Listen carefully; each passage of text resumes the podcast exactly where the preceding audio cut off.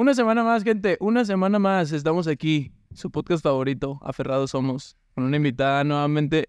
Nueva, nueva. nueva. Hasta ahí se queda nueva, no nuevamente, nueva. Sí, una invitada nuevamente. Porque ya Ah, hemos tenido ya. varias invitadas, hermano. Ya. Déjame Ya terminar. entendí. Este, estamos de celebraciones. No solo por la invitada que tenemos el día de hoy, sino porque el compañero aquí, co-host, Axel, cumplió años esta semana.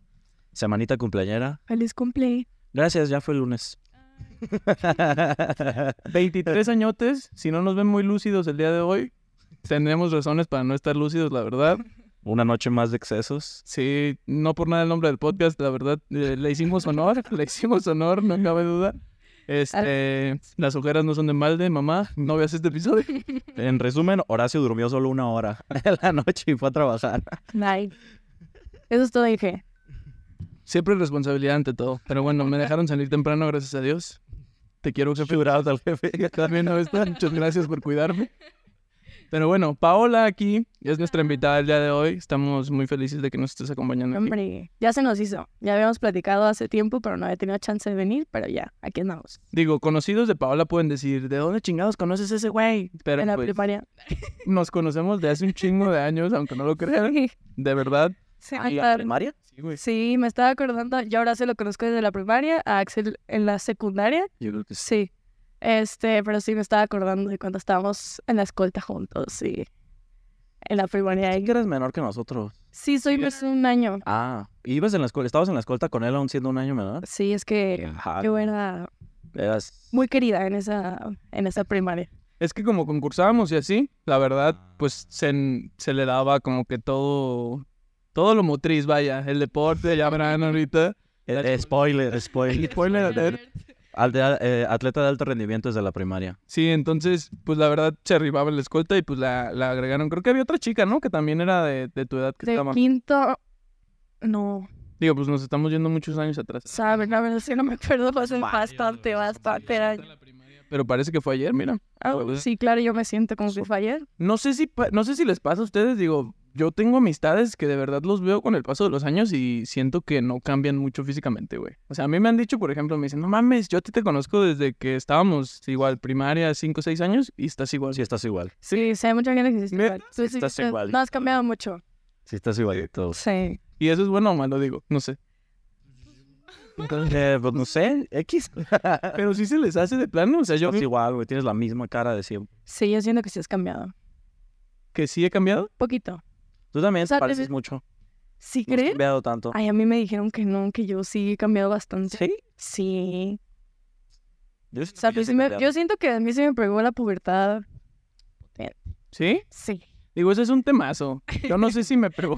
Yo no sé si me pegó o no me pegó la pubertad. Me pegaba mi tío en casa. Es diferente, pero ese es otro tema Sí. de historia. Digo, mm, ya les dijimos un poquito de spoiler aquí con, con mi amiga Paola de que se dedica ella actualmente a estudiar una carrera muy complicada. Somos colegas. Somos colegas también. Ah, sí, ¿eres es cierto. también?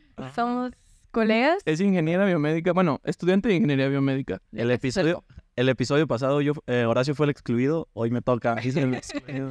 Perdón, Axel.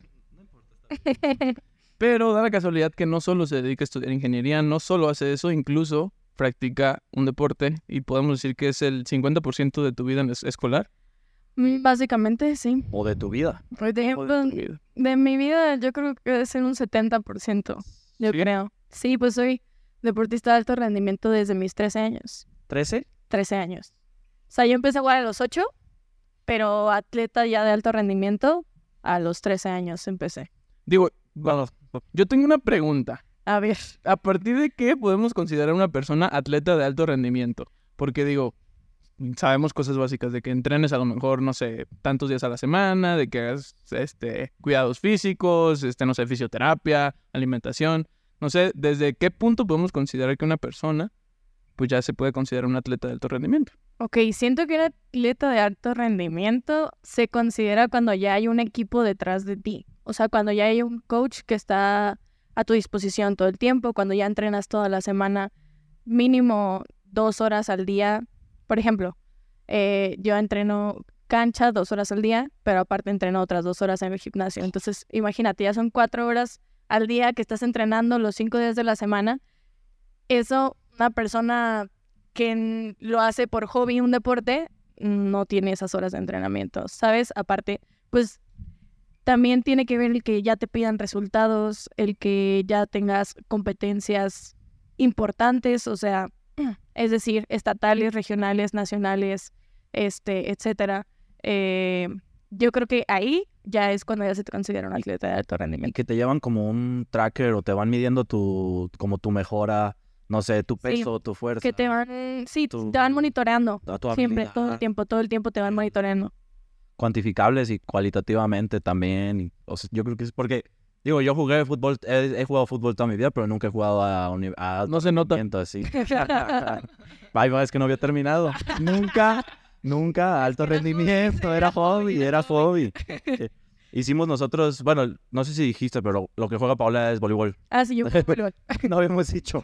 Pero nosotros eh, hicimos el intento de jugar voleibol en la prepa, o jugamos en la prepa, pues. Así jugábamos. O sea, pero nuestros entrenamientos, Nah, no. claramente no queríamos entrenar y era cáscara, o sea, era para nosotros. Sí, era- es que esa es, esa es como que la, la gran diferencia. O sea, ya cuando ya es algo formal, que ya literalmente es como, estoy metiendo mi tiempo a esto, le estoy metiendo todas mis ganas y todo, y aparte ya es algo serio, o sea, entrenando, sabes, como que la seriedad que le da tanto el equipo como el coach, ya es cuando pues tú ya te vas sintiendo atleta de tu rendimiento, pues. Ok. Digo, algo que a mí me llama mucho la atención, digo, yo también, no a tu escala, pero yo también duré un tiempo en alto rendimiento, pero yo incluso más chico. O sea, yo tenía siete años cuando ya estaba jugando y también me monitorizaban. Yo tenía nutriólogo, tenía... Sí, es que tienes un todo un equipo multidisciplinario detrás de ti que te tiene que... Pero fíjate que para mí lo complicado no era eso. Yo siento que lo más complicado, bueno, esto es desde mi punto de vista, quiero que no- nos des tu, tu opinión al respecto, es la competencia. O sea, a lo que a, lo que a mí interna. interna, exactamente. Porque de verdad, pues el deporte es de lo más popular o lo más popular que hay. Toda la gente quiere jugar, toda la gente se quiere dedicar a eso. ¿Quién no quiere jugar Sí, para vivir de eso, no? sí, claro. Entonces yo siento que hay demasiadas personas que practican los deportes y de verdad la competencia, y más en Jalisco, que es Sí. potencia a nivel nacional Sí, pues de hecho... en todos los deportes, digo, en Olimpiadas Nacionales siempre estamos en punta y todo. Qué complicado debe ser competir desde los 13 años y estar ahí a tope, ¿no? Sí, fíjate que sí es un, es todo un proceso, todo un proceso. Y como dices, la verdad es que aquí en Jalisco siempre ha habido mucho talento. Desde, bueno, esto es un dato. En Olimpiadas Nacionales, desde el 2000, Jalisco ha ganado siempre en el medallero. O sea, y estamos a 2023. Y este año no fue la excepción. Creo que, creo que ya terminaron los, los nacionales con ADE. Y si no han terminado, creo que Jalisco está en el número uno. O sea, y así ha sido desde el 2000. Entonces, sí me tocó que en mis uniformes, porque yo fui selección Jalisco durante muchos años, sí tenía todas mis, mis estrellitas de que Jalisco había ganado. Entonces, la, la verdad es que la competencia sí es muy alta. Este, y siento que ahorita todavía más, pues. O sea, en cuanto más pasan los años y se vuelve más popular el hecho de volverte deportista o, o que más bien surgen más oportunidades para las personas este, de poder estar en una escuela, por ejemplo, en el caso de una escuela de voleibol, este, aunque seas de un pueblo chico, porque antes cuando yo empecé a jugar, pues no había eso. O sea, antes tenías que venir a Guadalajara y a ver cómo le hacías. Y ya ahorita hay más en más pueblos, mínimo aquí en Jalisco, hay en más lugares la oportunidad de entrar a una buena escuela de, de voleibol. En mi caso, les digo, hablo desde mi perspectiva. Entonces ahorita hay todavía más oportunidad, entonces hay más oportunidad, hay más competencia todavía. Entonces sí era súper difícil, o sea, sí tenías que meterte de lleno eh, y pues ser súper responsable. O sea, no había de otra. La verdad es que, gracias a Dios, a mí en, en el equipo que yo estuve este, por muchísimos años, la competencia sí estaba muy dura, o sea, porque yo jugaba con gente que la verdad es, uf, ahorita son los ídolos de México, se los juro. Este, y pues la verdad es que la competencia sí era muy sana, pero igual a veces se sentía tensión entre jugadoras de la misma posición, por ejemplo Envidia. o algo así, había envidias, o sea, había de todo, de todo, de todo, de todo, de todo, pero seguía siendo, o sea, les digo, gracias a Dios a mí me tocó porque yo he sido de equipos que neta, pues esa competencia hacen que truenen esos equipos, ¿no? Entonces, en mi caso sí fue como que muy sano, como que todo. Y eso, eso fue lo cool, eso fue lo que a mí me ayudó a no pues no rajarme, pues básicamente, porque siento que si hubiera habido como que una mala, ¿Relación? sí, un mal ambiente en el equipo, pues no manches, o sea, súmale que yo estaba bien chiquita y que vivo a una hora de Guadalajara y que entrenaba no sé cuántas horas al día y, y todo, pues sí hubiera dicho, no, me... que fue un poco lo que Pero- te pasó a ti, ¿no? Porque él, él también lo ha comentado varias veces de que como venía a Chivas todos los días, ir y venir, de que salía de la primaria y se tenía que venir a, a jugar y así. Tú a los 13, cuando dices entraste a ser deportista de alto rendimiento, fue cuando entraste al CODE. Sí, entré al CODE. Y todo también, pues viviste ese infierno de tener que manejar, bueno, no manejar, pero hacer el traslado de una hora de venida y una hora de vuelta durante el entrenamiento. Y como dices, pues si el, la- el ambiente ahí estaba culero, aparte de todo el esfuerzo que estás haciendo siendo una niña. Sí, pues te hace, te hace tronar. No, y la verdad es que siento que yo normalicé eso de irme, o sea, de vivir tan lejos, como que muy rápido y no me daba cuenta de la magnitud de lo que era hasta que ya ahorita, ya ahorita que estoy grande y me pongo a pensar y digo, no manches, o sea, la neta, qué frigas, porque yo, yo me acuerdo que yo, o sea, me acuerdo perfecto, cuando hice mi fiesta de 15 años, yo no tenía amigos en Sapo, porque yo tenía cero vida social en Sapo. Sapo es el pueblo, para que no sepan. Este, Solo nos ve gente de ahí, no te preocupes. ey, tú piensas en grande, tú piensas en grande. bueno, para cuando seamos famosos y ven este episodio, Zapotlanejo. Y ta- yo, gente de Querétaro, Ah, sí. Zapotlanejo es mi pueblo. Y contexto para los que no sepan qué es el CODE. El CODE es como que el organismo de deporte de aquí de Jalisco. como- Eso era algo que iba a preguntar. Sí. ¿Es solo de Jalisco? Sí, en cada lugar se llama diferente. Por ejemplo, en Querétaro se llama Sinderec. En Nuevo León... Allá vive, no digas eso, allá vive. O sea, siendo, siendo realista, sin Derek, pues nadie se acuerda de ese puto nombre. También Code está raro. Pero está más corto. Está más Sí. pegajoso. Todo está pegajoso. Sí. Pues, es- yo creo que es porque lo tenemos tan normalizado que lo he escuchado todo. Ay, sí, Derek, güey. O sea, sí está bien larguito. Te ponte a pensar que significa Sindicato Nacional. eh, Es con C, es. Consejo.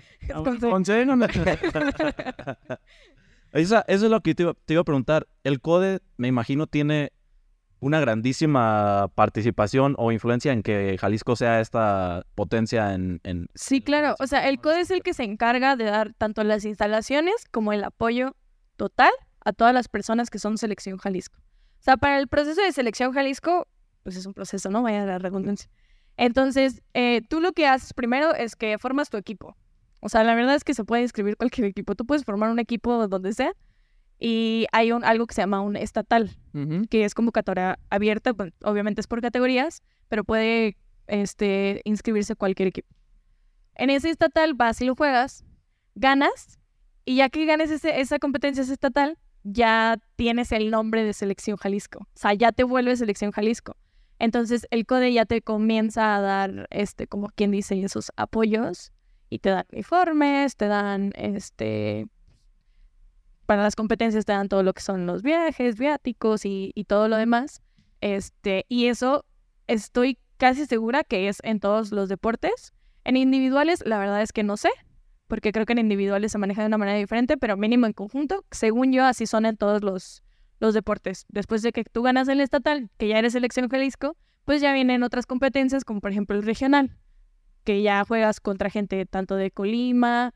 Creo que ahorita en estos años, porque yo les estoy hablando de mis años, Mm. este, hay algo que se llama macroregionales, que son de más estados. Pero antes jugabas contra cuatro estados que eran los de tu región. Los colindantes. Ajá, que era de que Michoacán, Colima, este... Saludos, Yugan.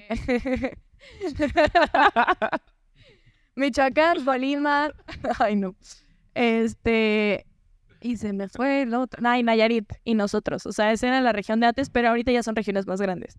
Ganas tu regional y ya vas a la Olimpiada Nacional o el Nacional CONADE, o no sé cómo se llamen ahorita, pues, pero ya, ya vas al Nacional. Tú siendo Selección Jalisco desde que tú ganas el estatal. O sea, en pocas palabras y como que resumiendo todo, es un pedo. Es un pedo Es llegar al Nacional. Ir al nacional. Es un pedo llegar al Nacional, sí. Tienes que primero ganar tu estado, después tienes que ganarle a todos los alrededor de tu estado. Y luego ya vas al Y Nacional. ahora sí compites. Pero decías que el CODE hace, les, les da el apoyo de todos los uniformes, los viáticos, los viajes. Sí, básicamente. Pero todo el gasto que tú tenías de ir y venir una hora todos los días, o sea, todo eso, prácticamente sí lo podías decir que era, pues era como un hobby para ti, a pesar de ser alto rendimiento, porque no vivías de ahí, no, Sí. o sea, no hay oportunidad, o no había oportunidad también siendo tan chica como... Sí, mira, por esa parte sí. Yo me acuerdo en. Pues eso fue hace que unos siete años, yo creo. Este, como en mi segundo año de selección, yo pedí que me dieran residencias allá en Guadalajara.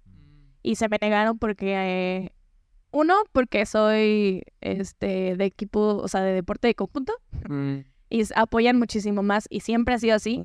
Apoyan a- más a los equipos individuales. Que yo, en parte, eso, eso te iba a decir, yo lo entiendo, ¿sabes? Porque, em, pues, a fin de cuentas, una persona que hace natación en una Olimpiada Nacional te puede dar cinco medallas. O sea, que participa en muchas pruebas y todo. Mm. Acá nosotros somos 12 personas. Son 12 medallas. No, pero solo una. Son más. Sí. Entonces nada más cuenta como una. Entonces ahí es como de que, pues, ¿qué le conviene más al code? No, ¿Dar cierto punto se entiende. Pues obviamente, o sea, yo sí se entiende. Entonces, pues, desde siempre ha sido más apoyo para los deportes individuales que para los deportes en conjunto. Y digo, a ti te tocó, yéndonos a lo que dice Axel, de que mínimo tú tenías apoyo de tu, de tu De familia. mis papás. O O sea, sea, yo literalmente, yo, yo le agradezco muchísimo, muchísimo a mis papás. Saludos a los jefes de Saludos a mis papis. Sí se rifan, la verdad sí se rifaban para ir y venir. A Don Canchis, yo lo conozco. Ah, Canchis. Sí, pues Canchis era el que me traía. Canchis es mi hermano. Para Ah, los que no lo Le digo Don Canchis a tu papá. Ah, Don Canchis a mi papá. ¿No, le no es por tu papá? No. Ah. Saludos al Jaguares Fútbol Club. Ah, sí, sí, sí, del Jaguares. Sí, sí, sí. Fue el equipo de mi papá mucho tiempo en la liga. De, es- de ahí de esa fo- Bueno, anyway, iba. A que. No, la neta, yo agradezco un chorro el apoyo que me han dado mis papás. Porque también yo no sabía como que la magnitud de eso. Hasta que me acuerdo que una vez, pues yo estaba. ¿Qué tenía? Tenía unos 15 años, yo creo. Y yo veía que en Sapo había talento, ¿no? Entonces yo dije de que, ay, pues yo dije, invito a mis compañeritos a ver si quieren ir al CODE. Yo creo que sí la pueden armar en la selección, no sé qué. Y así. Y me acuerdo que yo invitaba e invitaba gente y literalmente iban un día. Y después era, no, es que ya no me dejaron ir. Y yo, pues, Yo, ¿Cómo yo fui dejaron? persona. ¿cómo ¿Fuiste no te dejaron ir? Si te estoy llevando a que hagas deporte. O sea, no te estoy llevando a algo malo. ¿Por qué no te dejan ir? Así, yo me, yo me estresaba muchísimo. Y así, este, y era porque, pues, literalmente, sí me tocó conocer mínimo unas cinco personas que sus papás decían de que es que es una pérdida de tiempo. ¿Para qué vas para allá? ¿Y para qué todo? Y me acuerdo que, este, mi, mi papá siempre era como de que no. O sea, yo te llevo y, y era una friega para él. O sea, más que para mí, porque pues yo me iba a dormir en el camino, ¿sabes?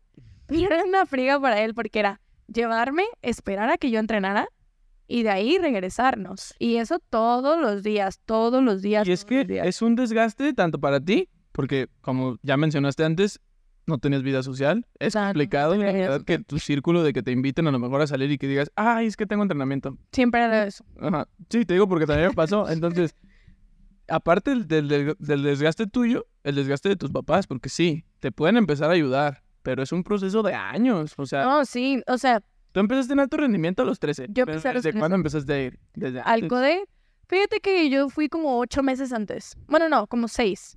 O sea, sí, este... Hay personas que les toca luego, luego entrar a selección. A mí no. Yo sí tuve que ir a... Picar piedra. Sí, literal, a entrenar, Pala. a entrenar, a pagar una mensualidad ahí al, al CODE, porque tú puedes entrenar, ¿eh? O sea, sea la persona que sea, ahí de qué categorías y todo, puedes Sí, entrenar. escuelita, güey. Ah, es como escuelita, este, pero pagas una mensualidad. Y yo estuve como unos seis meses, este, pues ahí pagando mensualidades y pues yendo y viniendo todos los días y, y entrenando con una gente, entrenando con otra y así, o sea, moviéndome, este, hasta que me llamaron a, a la preselección. Eh, me llaman a la preselección y pues ahí es todo un proceso, ¿no? Porque pues tú no eres todavía seleccionado, tú tienes que pasar cierto número de filtros, este, recortes y todo. Me acuerdo que nos avisaban de que esta semana va a haber recorte. No, pues el nervio, ¿no? De que no, y si me recortan, y si no. Y sí, literalmente era, te ponen en una fila y este, tú, tú, tú, eh, tú, no, me vas a estar ayudando y te decían de que vas a pasar con la entrenadora tal, o sea, escuela otra vez. Sí, está bien Y culero. tú, tú, tú. Entonces era como de que estabas en la fila así y bien nervioso. Y ya te pasaban y era como. O sea, Ay, no, se me pasó.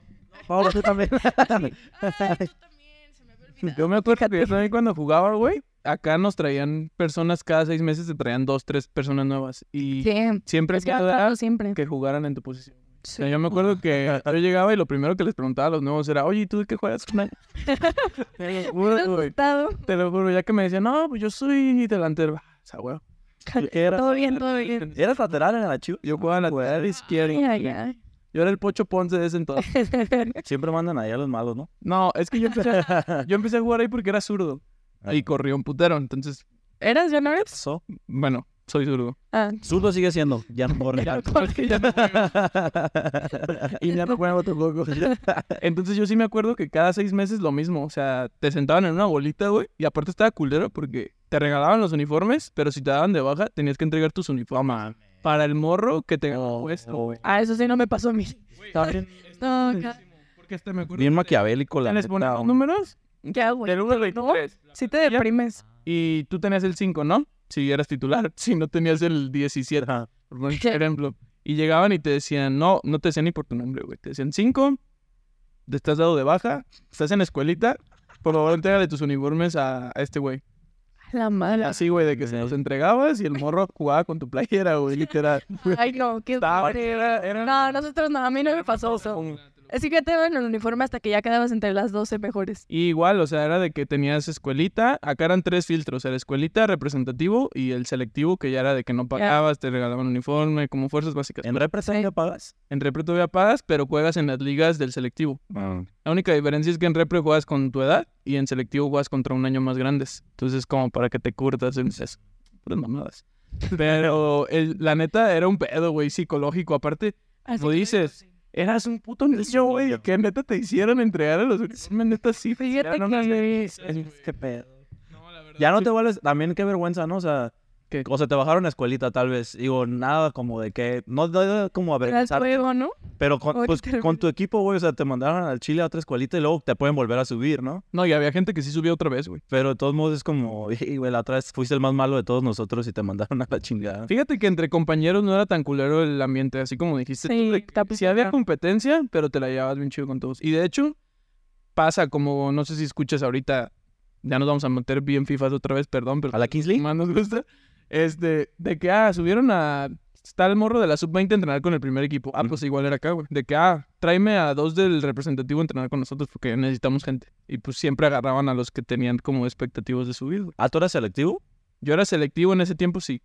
Pero me bajaron al repre y me bajaron incluso escuelitas de la depre. Te lo juro, güey. Sí te pega bien culero. Sí. Eran tiempos difíciles, güey. pero, Pues ahorita lo veo con, otro, con otra perspectiva. Pero justo como lo que dice Horacio, tú cuando entraste ahí, pues no dimensionas lo que estás haciendo o a dónde puedes llegar haciendo eso.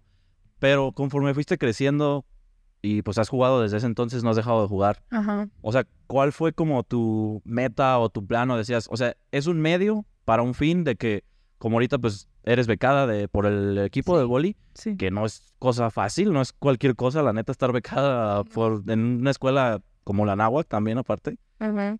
Eso sí es muy gringo, ¿no? ¿Qué? becas de deportes. Pues la neta se ha No. estado haciendo, se ha estado normalizando. Ojalá, Por eso, ojalá está que fuera normalizado. como en Estados Se está normalizando, pero sí es como... Pero no son los mismos beneficios. Ah, No. que ver. Yo conozco muchas niñas de mi equipo que se fueron a Estados Unidos. No manches, o sea, es otro rollo allá. Pero otro rollo allá. O sea, que pr- prácticamente aquí es la matrícula, ¿no? O sea, lo que... Acá te es tu carrera. O sea, Pero es mucho, de todos modos. sí. O sea, si te lo pones a ver, si, si después de tantos años jugando y haciendo el esfuerzo, el boli al final te dio una carrera o una profesión diferente a hacer al voleibol, vas a decir, valió la pena. No, sí, o sea, es que te abre muchísimas oportunidades. O sea, ser deportista de alto rendimiento y poder conseguir becas en casi casi cualquier escuela, la neta es que te abre muchísimas puertas. O sea, si no fuera por el voleibol, yo no podría estar donde estoy. Y no podría haber vivido todo lo que he vivido, pues. O sea, pero sí, cuando estás, cuando empiezas desde bien chiquito, como que no te cae el 20. O sea, todo eso de que, de las oportunidades que te abre y todo eso, yo lo supe hasta la prepa. O sea, porque también a mí me becaron desde la prepa, pues. Este, entonces yo lo supe en la prepa y dije, ah, caray, ¿cómo que se puede conseguir una Hay cosas buenas. esto?" ¿Cómo que puedo vivir de jugar? Sí, Hay no, cosas buenas el boli. ¿Cómo que puedo ir a una escuela y me pueden dar una beca? No, yo no sabía, o sea, de verdad yo no, yo no sabía, yo jugaba porque me gustaba y porque la neta era como, pues era algo mío que, que a mí me hacía sentir muy bien, pues, o sea, me, me hacía sentir como que... Orgullo, o sea, te da orgullo me, también. daba, me daba mucho orgullo, pues, o sea, era, era más, más por ese lado que por, ah, es que yo quiero jugar porque quiero conseguir una beca. No, yo no me di cuenta hasta después. Y pues ya estaba en la prueba con mi beca y dije, pues, porque la universidad no. Y ya, pues, también tuve que picar piedrita a ver qué pasaba y pues... Aquí nos mama el pico y pala, ¿eh? Por eso el nombre. No, somos... ¿No crees? aferrada. Y yo, yo estaba aferrada a irme de Jalisco. A irte de Jalisco. Va a conseguir una de... No, irme de Jalisco. Nah, la, la verdad es que. Es que como, como de verdad yo estuve en un equipo con personas muy buenas, todas eran como de que, ay, pues hay que aspirar a más, ¿no? O sea, no hay que quedarnos aquí en, en Guadalajara y traemos como una mentalidad de irnos, pues. Este. Muchas se fueron a Estados Unidos y no es que Pero la mayoría. ¿Es mejor en otras partes del país? o- Es que fíjate que pasa algo muy curioso, mínimo en el voleibol, aquí en Jalisco. Casi no dan becas. Casi no dan becas en el voleibol. Y en otros, estados, Tec, yo en, creo. os- en otros estados sí dan. Sí, pero fíjate que en ese año que yo salí de la prepa, no tenía, yo conozco al entrenador, se llama Gabo. Gabo no tenía tanta oportunidad de darnos este becas. Ahorita ya tiene un montón de niñas becadas. Saludos a las niñas del TEC. Las conozco a todas. Es que todas fueron selección Jalisco. Saludos. es que Había que aprovechar. este y traíamos nuestro brete todas de irnos, entonces pues cada quien consiguió donde pudo y yo creo que sí la mayoría nos fuimos y este y otras se quedaron aquí, entonces pero cada quien tuvo su oportunidad pues de conseguir algo gracias al boli. Eso es un demonón que quiero que nos platiques porque, digo, ya hablamos de que es un pedo ganar, para empezar. Sí, quedar en el equipo. Ganar por lugar. Primero tienes que ser bueno, después ya siendo bueno, porque el talento lo tienes, le tienes que chingar, porque si no le chingas, va a haber otro güey que le chingue más que tú que tiene igual de talento y Sí. te va- te va a Y bajar. fíjate que, que yo he notado en ese, en ese punto que dices que cuanto más creces, más difícil es. Porque cuando estás chiquito es tu talento lo que sale, lo que sobresale. Es como de que, ¿sabes qué? Pues sabes tirar. Pues un niño de 8 años que sepa tirar, imagínate, ¿no? Pues tráetelo a los mejores equipos. Pero si después le flojeas y no empiezas como que a seguir trabajando y a seguir trabajando, pues ya cuando tengas 15 y no tengas tanta fuerza en las piernas, pues ya no vas a tirar como, o sea, ya no vas a sobresalir cuando tenías 8 años. Entonces, siento que sí es como que un rollo de, pues, estarle dando y estarle dando y esa constancia y constancia y constancia. Y más porque, pues, va pasando el tiempo y entre más creces, más difícil es que, que sobresalgas y más fácil. Ahí se nota mucho más quién se ha trabajado y quién no, cuando ya estás grande que cuando estás chiquito. Y digo, para la gente que ve los episodios, ya saben que me gusta mucho mencionar cosas que veo en TikTok. Y el otro día, Adicto a TikTok. yo no tenía Y no lo tenía, yo lo obligué a descargarlo. TikTok. Qué Pero bueno que no lo tenías. También cuando no lo tenía, tenía mucho tiempo libre. Fíjate que yo no lo uso tanto, pero sí, o sea, ya, ya estoy más actualizado como... Yo no sé en qué usaría mi tiempo si no lo uso en TikTok. Porque de repente llegaba y- O sea, de repente este güey llega y me decía, oye, ¿viste esta madre? Y yo, no, no lo he visto. o sea, creadores, y así le platicaba a algún creador o algo de que está bien cagado. No sé quién es, güey. Ay, no mames, qué cagado. Es que también depende de qué veas en TikTok. O sea, Sí. muy- muchas cosas muy interesantes Sí. Y ahí conozco gente que le sale pura basura. Interesante como lo que les iba a decir, que que lo dijo Carlos Muñoz, de hecho. No, güey, ya empezaste mal. Ya sabes que siempre me gusta hacer ese chiste, güey. Fue Diego de esto. No, decía que el talento tarde o temprano va a ser superado por la disciplina, güey. sí. Siempre. Ajá. ¿Por qué? Porque sí, como nos explicó aquí Paola, siempre el talento te va a llevar, sí, a algún lugar, güey. Pero si no le chingas día con día, tarde o temprano ese talento va a llegar a alguien con un chingo de huevos que, le va, que te va a superar, güey, la verdad. Sí, yo creo que el talento te limita. Y como que el meterle como que talento más disciplina, ya es como que un plus, ¿sabes? Ya es como de que, ok, si mi talento me, me limita a ser bueno para este, hacer sumas, si yo le meto disciplina, voy a, enseñ- bueno, voy a aprender a hacer multiplicaciones. Entonces imagínate, ya las sumas más las multiplicaciones, pues entonces va a ser muchísimo mejor. Y así es como que un, un proceso de estar avanzando y avanzando y avanzando. Yo y creo que también depende mucho de tus objetivos, güey. Porque digo, también, siempre. Tenemos un claro ejemplo, digo otra vez, muy FIFA es de lo que más sé, perdón. Tenemos un ejemplo muy claro con Ronaldinho, güey. Ronaldinho Era un crack. Era un crack. Le ganó la fiesta, güey. No quiso seguir trabajando porque ese güey tenía capacidades para ser el mejor futbolista de la historia, si él quería, güey. Y es lo mismo que estamos diciendo, o sea, si sus objetivos no son esos, ves, ves otro ejemplo, por ejemplo el de Cristiano Ronaldo, güey, que es un güey que también tenía talento porque siempre sobresalió. Sí, claro. Y ves que el güey no se come ni un puto dulce ni en sus vacaciones, está más cuadradísimo que Bob Esponja. Papi. O sea, ves que es gente que combina, como dices, disciplina y talento. Y a final de cuentas, pues ve los resultados. Los resultados sea, a final de cuentas, no deja de ser en cada persona, porque cada, cada cabeza es un mundo. Y ahí también influye un chingo como a veces de, de dónde vienes, ¿no?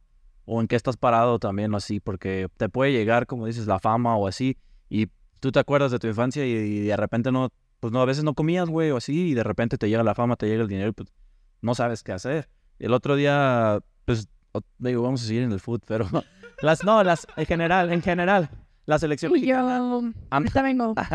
no, la selección mexicana anda mal y un güey, el gordo Pix, saludos a Paulo, eh, dijo que es, mi pa. sí, que es necesario como la, la terapia psicológica en los deportistas de alto rendimiento, pues, porque es- 100%. vienen, muchos vienen desde abajo y llegan hasta un lugar que nunca se habían imaginado tan arriba, tan arriba. Y se pierden. No sabes dónde estás, o sea, ya no tienes, no estás parado sobre nada en ese El que nunca ha tenido y empieza a tener, loco se quiere volver. Ojalá. No, yo vengo. Ah, es que- De repente como que... Y es que, que no venía lúcido, ¿eh? si viniera lúcido. Ya pegó la tacha, ya pegó la tacha. me gustó. Pero bueno, eh, a final de cuentas es un tema. Y digo, me gustaría hablar un poquito, ya hablamos que te fuiste a Querétaro. Sí, Esa, eso es otro temota, güey. O sea, Sí. moverte de ciudad. Lo hablamos la semana pasada, güey. Sí. Por eso digo que es un temota. Ah, ok, ya. Por eso digo que es un temota. Digo, lo hablamos con Orlando de que salir de tu zona de confort. Quieras que no, lo hablamos incluso en el episodio pasado. En Guadalajara estamos muy bien. O sea, tienen muy buenas escuelas. sí, El deporte es potencia, como acabamos de decir. sí. O sea, ¿qué necesidad? No te estoy criticando. Y tu casa está cerca, sobre todo. Vives a una hora, vas a ver a tu familia. ¿Qué necesidad o cuál fue la razón? O sí, básicamente, ¿por qué decidir cambiarte? Digo, ya nos explicaste que era como para buscar algo más, querías como que algo extra, pero, pero ¿por qué? Si a final de cuentas estás bien. ¿Qué, ¿Cuándo es bueno decidir no hacer un cambio si a final de cuentas lo que tienes está bien, pues?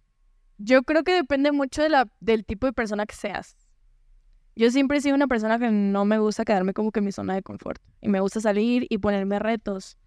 Entonces, creo que el hecho de pensar eh, de irme fue como un reto para mí.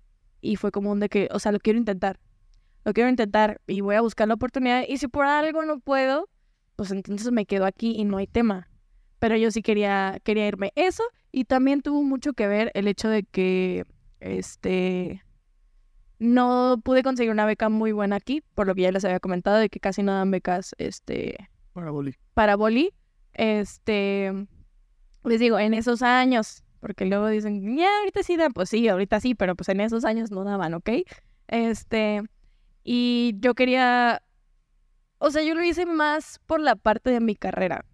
O sea, yo soy una persona consciente de que pues no me iba a dedicar a jugar voleibol toda mi vida, pero yo necesitaba sacarle el, ma- el mayor prove- provecho, o sea, que yo pudiera. Entonces, este, yo me puse a analizar como que en mi carrera cuáles escuelas la, la ofrecían aquí. Eh, estaba pues la autónoma, el TEC, pero pues son carísimas y no podía conseguir yo una beca que valiera la pena. Estaba la UDG, pero la verdad es que yo tenía ganas de salirme. O sea, yo tenía ganas de seguir, de ampliar mi horizonte, vaya, de seguir explorando otros lugares, o sea, de conocer más gente. O sea, yo tenía como que esa espinita. Entonces, este, fui a, hacer varias pruebas, tanto en las competencias que yo salía con mi prepa, como las pruebas que este, en algún momento eh, logré ir a tryouts y así. Este, me, gracias a Dios me dieron muchas oportunidades de irme a vivir a, a, a otros lugares, este, con muy buenas becas y todo. Y al final eh, escogí Querétaro. Escogí Querétaro porque se me hizo una ciudad, es que Querétaro es como un pueblo, pero grandote, pues. casi no hay tráfico. He escuchado un montón que dicen. Vives súper tranquilo, la verdad es que vives súper tranquilo, es una ciudad muy limpia, todo te queda a 30 minutos, o sea, todo te queda a 30, puedes atravesar Querétaro en 30 minutos y pues la verdad, o sea, si comparan que yo tenía 8 años yendo y viniendo una hora a Guadalajara, pues 30 minutos ya no es nada, ¿sabes? Aparte de también aquí en Guadalajara por el tráfico te puedes hacer una hora de, de un lugar En a una otro. distancia corta. Sí, en una distancia corta. Entonces, allá no, allá es como que todo más chico, no sé qué.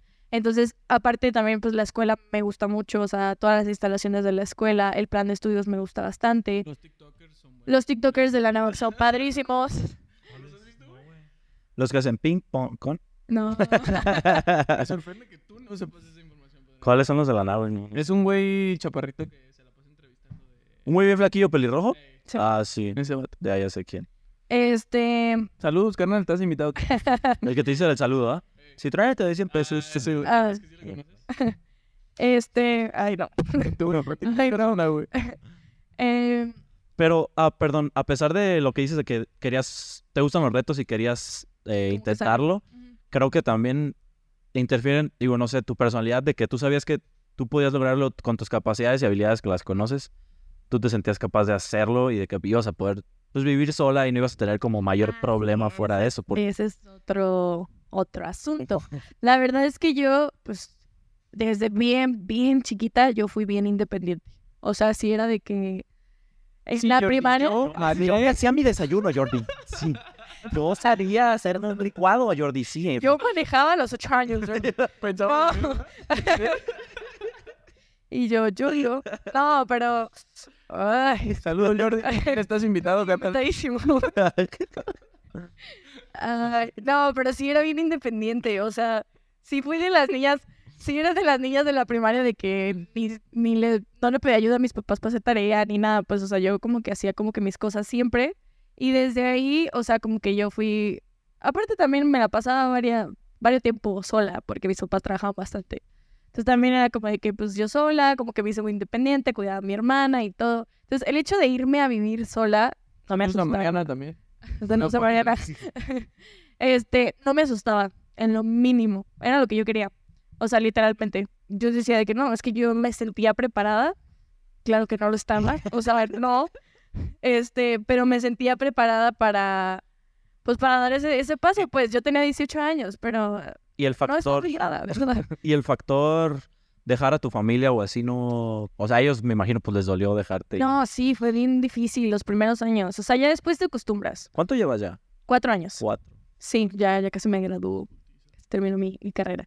Este, los primeros años sí eran bien pesados. Creo que se le hizo más pesado a mi mamá, saludos a mi mamá, que a mí. este, porque pues yo me iba y pues era como de que, ah, pues yo estaba viviendo de que, pues, la vida de foránea y todo, obviamente con muchas responsabilidades y todo. No, neta. Porque Después- a ver tu mamá estás Después- diciendo no, de verdad, después te das cuenta que no todo es fiesta y así. Conoces a mucha gente que sí piensa que es fiesta y no aguantan ni el año y ya se regresan a sus casas. ¿De verdad? Es que yo... Que yo, de verdad, o sea, te lo juro. Eh, Yo sí tengo el ejemplo en la uni, y digo, tú también, güey, todos tus compas eran foráneos, de que sí de repente hay gente que en su casa no tiene esas libertades. Quizá tú no piensas lo mismo porque a ti tus papás sí te dejaban salir y así, güey, pero hay gente que los tenían tan cerrados Agarrados. Se pierde, que cuando se van, se pierde. Está en la tienda y, sí se ponen bien locos. No, no, sí. y no nos tenían amarrados. No, sí, y también esa parte, o sea, la verdad es que yo, este, siempre tuve, pues, libertades en mi casa, o sea, no era una persona que tuviera padres es- estrictos como para decir de que, ay, pues me fui a vivir sola y no sabía nada de la vida, pues la neta es que, o sea, sí sabía lo que era el exceso y todas las cosas que no están tan padres. Aferrada, podrías decir. Sí, bueno, fíjate, a veces como que me regresan esos tiempos, pero ya no tanto. EPI. Este, eh, pero sí, este, como yo sí tuve como que esa libertad, siento que ya irme a vivir sola era más como ya un, un de sentar cabeza y decir como de que no, a ver, estoy aquí porque necesito pues mi escuela y la verdad también soy bien nerd, entonces también eso como que ayudó bastante a que no estuviera como que de loca. Justo eso quería preguntarte, porque según sé, también eres muy buena en la escuela, ¿no? O sea, eres inteligente o te ha ido muy bien siempre en la escuela. Ah, ese-. No, mira, yo siempre he dicho que a mí me gusta la escuela. O sea, yo es lo que creo, que hay gente que no le gusta y hay gente que le gusta y no se le da. Y a mí, pues, me gusta. Me gusta esa me da, dice. No, A mí me pena. verga. ¿Cómo ven? no, no, no, no, no, no. Tú, tú y tú. Bueno, Tú también. eh, No,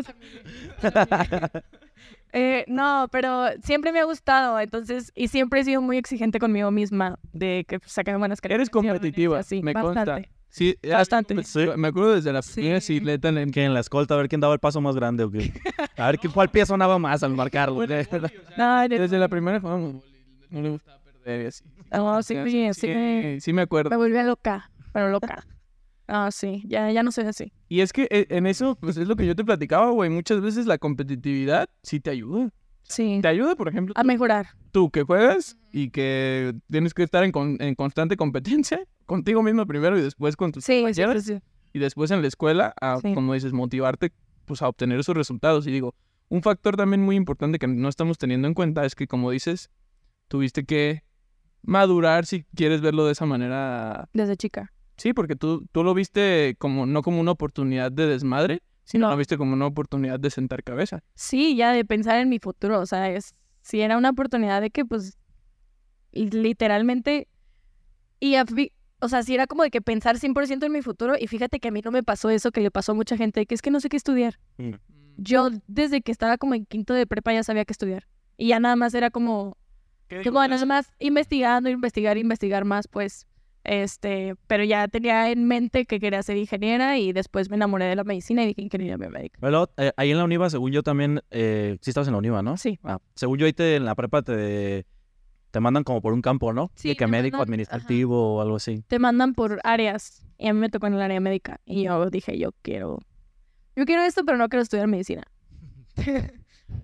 Yo también me pasó así de que en la prepa yo también como en quinto cuarto ya sabía qué estudiar. ¿Medicina? Nada más esa fue la última duda de ¿me metería a medicina o no? Estoy bien en, en economía. Fíjate que pasa con un chingo de gente, güey. O sea, que tienen una carrera y medicina. Sí. O sea, todos dicen, es que yo Sí. hubiera querido estudiar medicina. Yo siento que ese, ese era como un reto de que yo decía, es que yo siento que, o sea, todos están mame, mame, que está bien difícil. Y digo, "Ya, yo creo que sí la puedo hacer. fíjate que eso eso le pasa mucho a gente en mi carrera yo creo que te pasó a ti también que eran médicos frustrados o sea en mi en mi en mi carrera sí había de que de que gente que no es que yo quería estudiar medicina pero No quedé. Pero sí o no quedé o, o de que o no al final no y así pues Yo, ¿Pero sientes que sí va muy relacionado? sí. Sí puede ser lo más cercano a medicina. eh, eso no era más La cercano enfermería, Pero es que sobre todo, los- no sé cómo es su plan de estudios, pero yo los primeros semestres veo pura puta anatomía, güey. Sí, yo también, anatomías, mucha, mucho de biología, este, fisiologías, Y todo lo que ves de la ingeniería aparte lo ves aplicado de la medicina. a la medicina, güey. Entonces sí, como que lo ves muy mucho. Y Sí, a mí lo que me pasaba mucho era que compañeros en segundo o tercer semestre se salían y se metían a estudiar medicina, güey. ¿Ah, sí? Que no les terminabas de gustar todo lo demás que te ofrecía la carrera. Porque sí ves cosas de medicina, sí. no es pura medicina. No, ves programación, ves el, mates. circuitos, Entonces, Y llegas con esas cosas, la gente decía, ay, No sé. Ay, No me gusta. Ay, ay. Sí. Y digo, yo también, en- de- de- tengo que decirlo, güey, también. El humilde. Estaba en, mi- en mis dudas de si estudiar medicina, ¿no? Así que decir, no, a mí también me pelaban la Sí, todos en la no, escuela. sí. Ya lo dije, no- ya lo he dicho varias veces. Pero, pero sí me la, me la pensé en estudiar medicina, pero yo simplemente no lo hice porque soy bien huevo, güey, siempre lo he admitido. Soy bien flojero también. Todo el. O sea, no lo iba a armar, güey. Yo sí sabía que iba a terminar. O no, no que no lo iba a armar, pero que le iba a tener que echar ganas, güey. Sí. No, sí. Fíjate, yo pensé, yo pensé en eso y aparte, pues, yo tenía que entrenar, ¿sabes? sí. O sea, entonces sí era como de que, ah, mejor algo más fácil. Ingeniería biomédica. Y te entras y dices, ay, no, no está tan fácil, Y ¿eh? es que aparte sí me gustaba también la ingeniería, güey. Y Sí. estudiar medicina también. iba a ser única y exclusivamente para levantarme el ego, la neta. Entonces, Ah, decir, no, está bien. Yo desde Qué bueno como- que no. Como mis 15 años quería ser ingeniera. Yo lo que, yo siempre dije que no quería, más bien yo no quería ingeniería.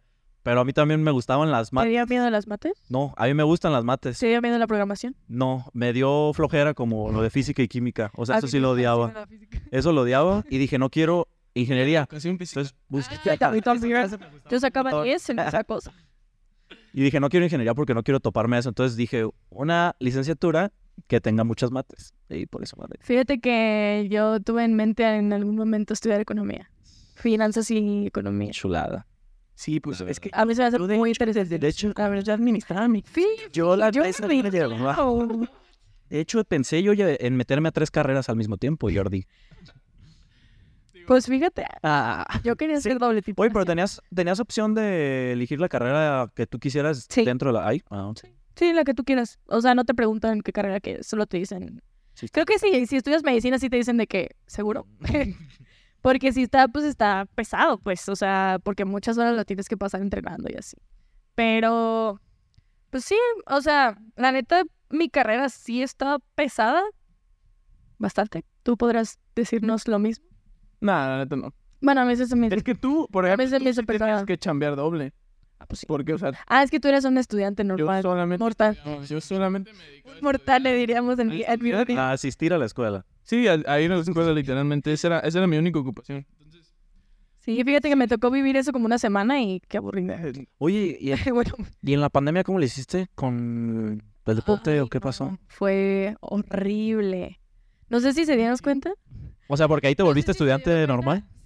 No, ¿O no? o sea, seguía entrenando, pero pues era entrenamiento por Zoom y no podías tocar balón. O sea, me quitaron balón como un año. Y la neta es que no sé si, dieron, si se dieron cuenta que todo el mundo en ese tiempo empezó a hablar de la depresión deportiva. ¿Alguna vez les ha pasado sentir depresión deportiva?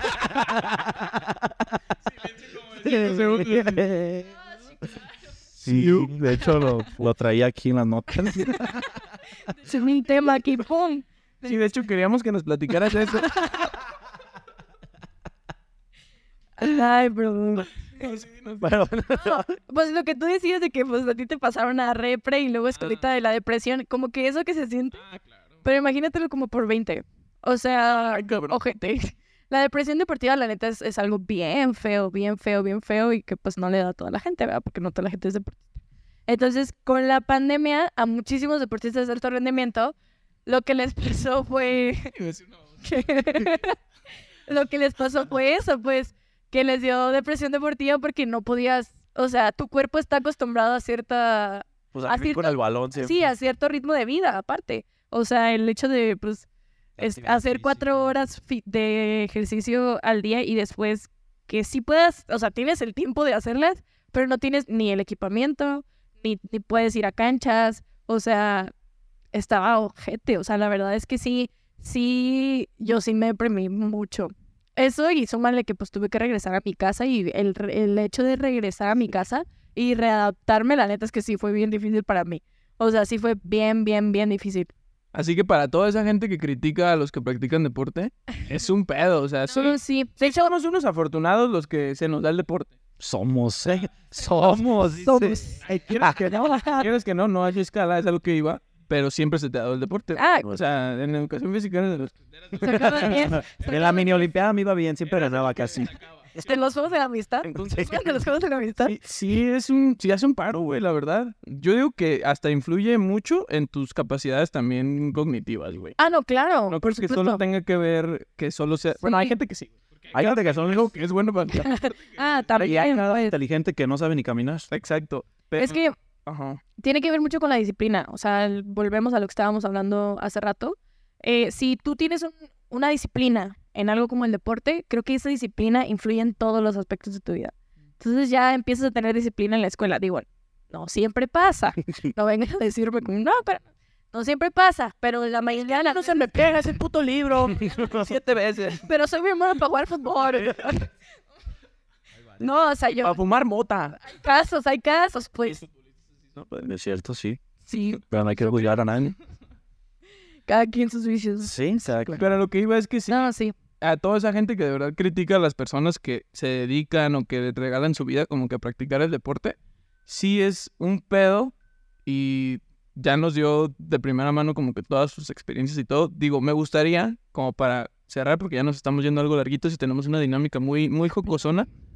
Eh, Entretenida para ustedes, gente. un consejo que le quieras dar a toda esa gente que a lo mejor está como que en esa misma etapa que tú, que está como que dedicándose al alto rendimiento o que quiere como que dedicarse, ¿Qué es lo que necesitas? Un consejo así breve que tú les puedas dar. Le aventaste un costal de responsabilidad ahorita en la espalda, güey. A ti, Paula. Gente. Tú, que triunfaste en la vida. Este, este, no, pues miren, yo creo que lo más importante, vuelvo a mismo, disciplina y constancia. Yo creo que eso te hace, pues, llegar a tus objetivos, este, y que no se desesperen, de verdad.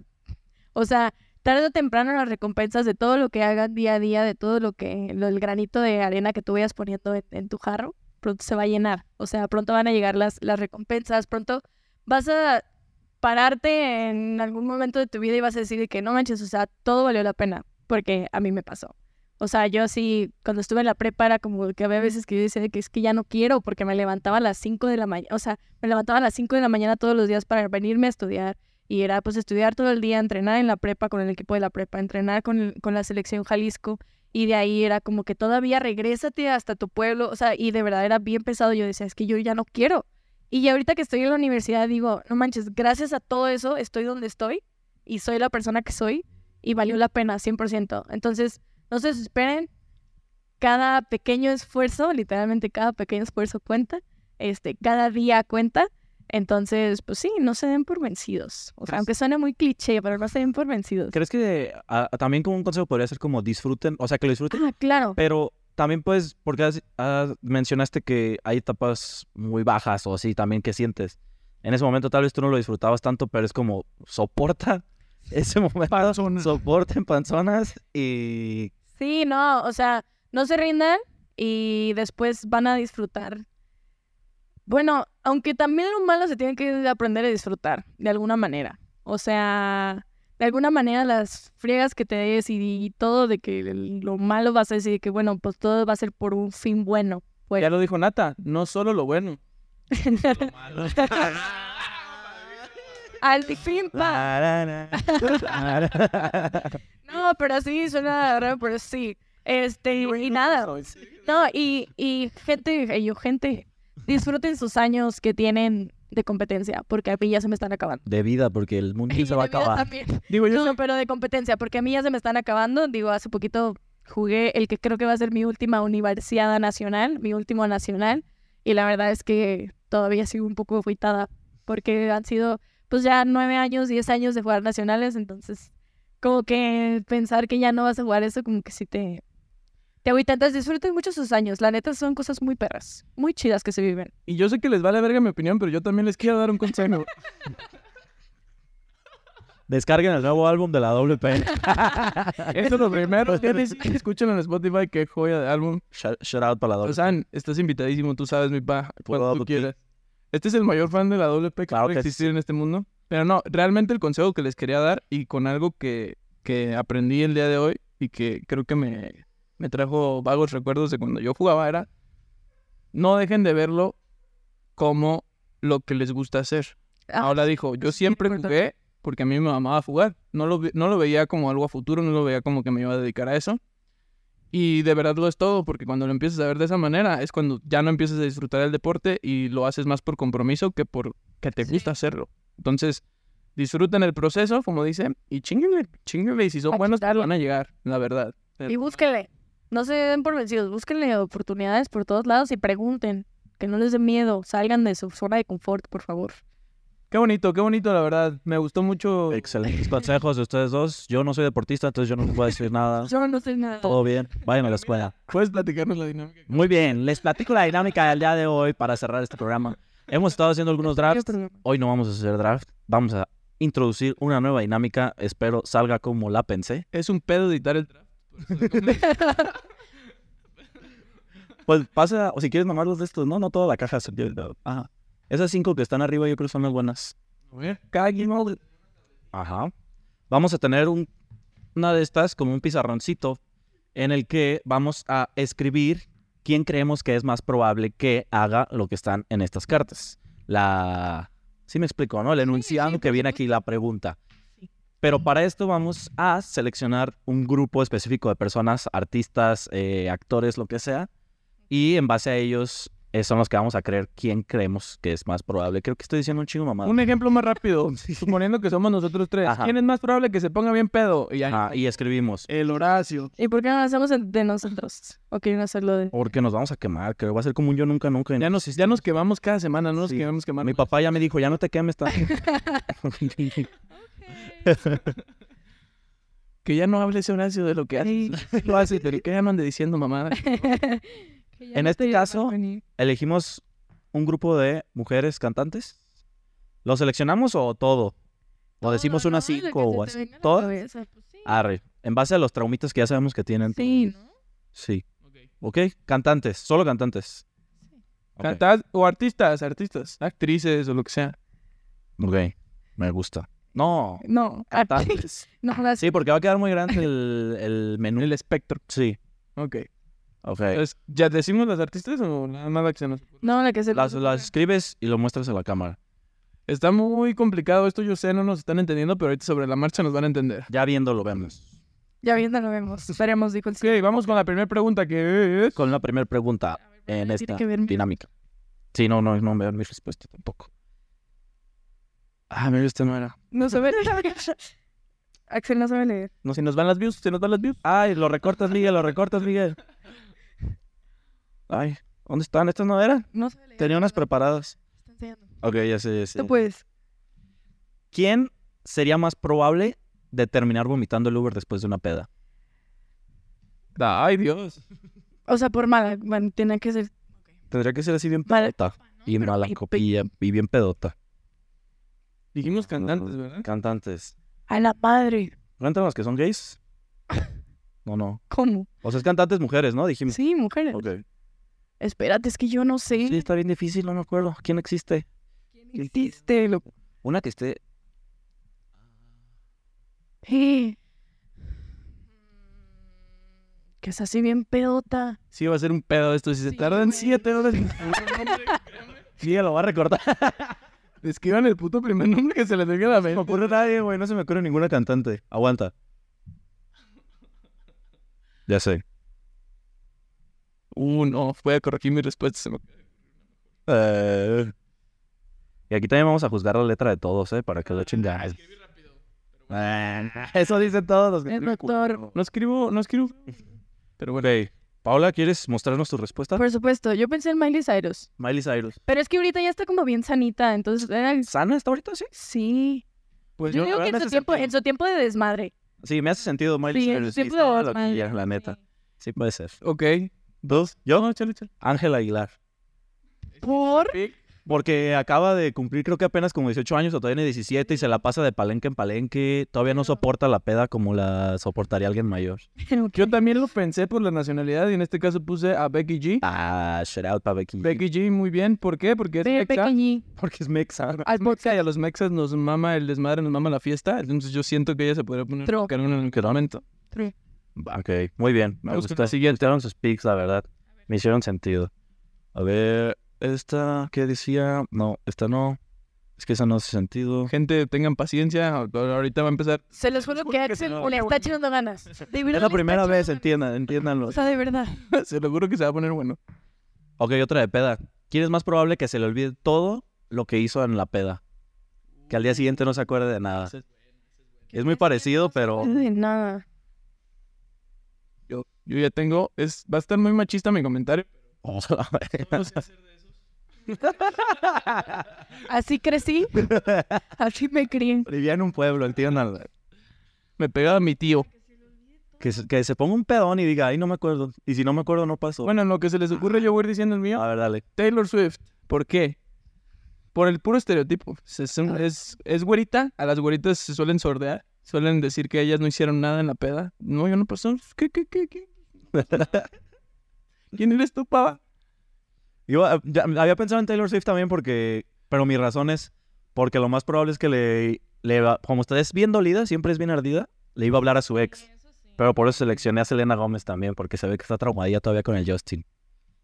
Sí, sí se ve que le arde todo. Todavía que él todavía le marca. Todavía le arde. Sí. Ay, es que yo no sé. Soy bien mala para este juego, discúlpenme. Mira, yo voy a decir Carol G. Porque le vale la vida. Ah, ya se ve que también le gusta la Y peda. porque le, yo sé que le gusta la fiesta y bailar y, y le vale. Saludos a la bichota. Saludos a la bichota. Y va a andar bailando sus... Yo creo que una vez y ya, ¿no? Porque... Sí, sí, sí. Esta está buena. A ver. ¿Quién besa o imaginas que besa mejor? Uh, ese Fácil. ya sé quién vas a decir. Sí, ratita. Pero bueno. Ah, yo, yo creo que vamos a repetir, pero yo también lo voy a decir. Ángel Aguilar. Hay que bailar. De hecho, uy, Ya es mayor, sí, si no, no. Rihanna. Ay, ahora es que yo sí quiero pensar bien mi respuesta, güey. Ya no me acuerdo de su- cómo se escribe su apellido, pero con el nombre. ¿Too easy? Yo ya sé quién vas a decir Ah. tú, pero yo quiero pensar bien mi respuesta. ¿Ya sabes quién voy a decir yo? Voy a, en lo que piensas, de hecho, voy a buscar otra. R. Vamos a hacer otra. Mi novia. No es cierto. Ay, no. No se me ocurre alguien que sea buena. buen pick. Y luego Horacio se estaba quejando de que nosotros Sí. nos tardamos. No, o sea, nombres tengo, pero quiero escoger a alguien bien. No quiero poner una respuesta de pero bueno. Sí, sí, sí, sí, sí. hacerlo. Sí, sí, sí, sí. ¿Ya? Ya. Tú Creo que es con doble N o con doble T, no sé. Anita. Porque se ve que... Vete. ¿Sí es con doble T? Sí. Yo te voy a volver. Es que se ve... Ah, sí, Anita. Ella, ella ha platicado muchas anécdotas. Yo he visto varias entrevistas. Sí, yo también. Que se pone unos loquerones Sí, y que conoce un chingo de gente y Sí, se ve que se pega. es Pero exótica. dijimos de los besos. Por eso, Oh, Es exótica. mucha gente te da mucha variedad de, de Ok. practicar. Padre. Bueno, bien bajado. Pues mira, yo tengo una obsesión, en verdad. Rihanna. Rihanna. Rihanna. Creo que les voy a ganar. ¿Quién es? ¿Billie? ¿Eilish? Billie Eilish. Es que no sé, es que Billie Eilish. Pero, ¿por qué? No, sí. No, a mí me fascina, ¿de, pues. dónde, ¿De dónde se te ocurre que puede besar rico? Tiene unos labiosotes. Rihanna también. Sí, pero No la más guapa, Billy. Eh, no es cierto. Bueno, esperemos que les haya gustado la dinámica. Este, no fue muy ágil, la verdad. Ágil.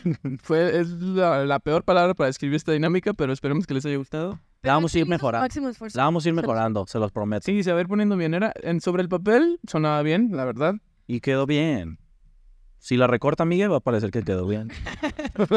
Pero bueno, eh, queremos agradecerle a Paola mm, Hombre, gracias por invitarme. una vez más por con- contarnos sus traumas, contarnos sus experiencias. Siempre cuando necesiten. Si tienen alguna duda, ya no. Esperemos les haya gustado este episodio distinto con una invitada no muy recurrente.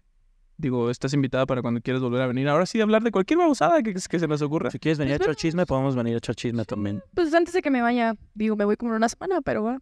Ah, ¿O vamos para allá? lo vamos a grabar un día que yo cuando estamos quieran, pensando en no, grabar cuando con mi, con mi primo el pelirrojo, el de la Nahue. Ah, claro. Tu primo, verdad, primo. Una colaboración, no estaría mal. Ah, tu primo con este. Con Nico Vives. Y con Isaac. Isaac. ya. Ah, Nico Vives, era de la Nahue que hay de Querétaro también, ¿no?